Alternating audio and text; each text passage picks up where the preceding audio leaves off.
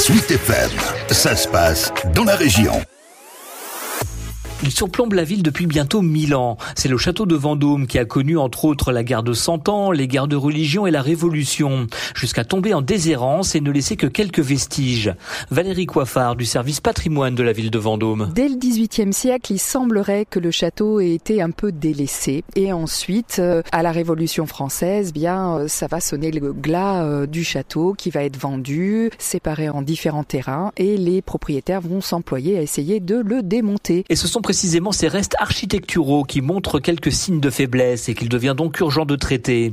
En tant qu'architecte en chef des monuments historiques, Maël Lequelin a réalisé un diagnostic pointilleux de ces vestiges. Concrètement, on va procéder aux travaux de restauration de l'ensemble des vestiges majeurs de ce château. Et donc, ce sont des travaux qui se déroulent en trois phases et qui ont pour objectif de restaurer, consolider, mettre en valeur l'ensemble des tours, des courtines, avec des maçonneries déstabilisées, euh, des arases un petit peu instables. On a beaucoup beaucoup de pathologies en présence, mais on va s'y atteler. Et s'y atteler en trois phases distinctes, concentrées sur la fameuse tour de Poitiers, dont le sommet offre un panorama rare sur toute la ville de Vendôme.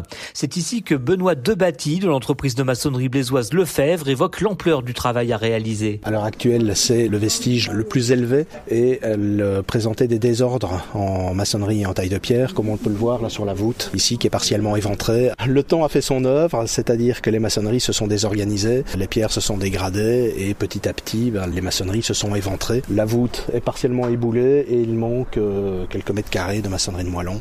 Et ici, la fenêtre, elle est également effondrée. Et c'est en respectant les techniques d'antan que la tour retrouvera un certain lustre, car à terme, il deviendra possible d'y grimper. Maël Lequelin. Ça, c'est très intéressant. Effectivement, la tour de Poitiers actuellement n'est pas accessible parce que les trois seules portes existantes sont situées à plus de 12 mètres de hauteur. Donc l'idée, euh, effectivement, est à terme de prévoir un accès pour le public pour visiter la tour. Donc c'est trois étages et de monter sur le toit ou un petit belvédère aménagé euh, sur la terrasse permettra de contempler la vue. Et ce sera là la grande nouveauté une fois les travaux terminés d'ici deux ans. Laurent Briard, le maire de Vendôme. Ça nécessite bien évidemment des aménagements à l'intérieur de la tour, coûteux et qui nécessitent aussi l'accord de la DRAC. Donc on a ça comme ambition. Maintenant, il faut que nos finances le permettent. Et on sait bien que les collectivités, la nôtre n'en est pas exempt, on vit des années un peu compliquées. Une belle opération patrimoniale de 2 400 000 euros pour sauver les restes du château des Comtes et Ducs de Vendôme.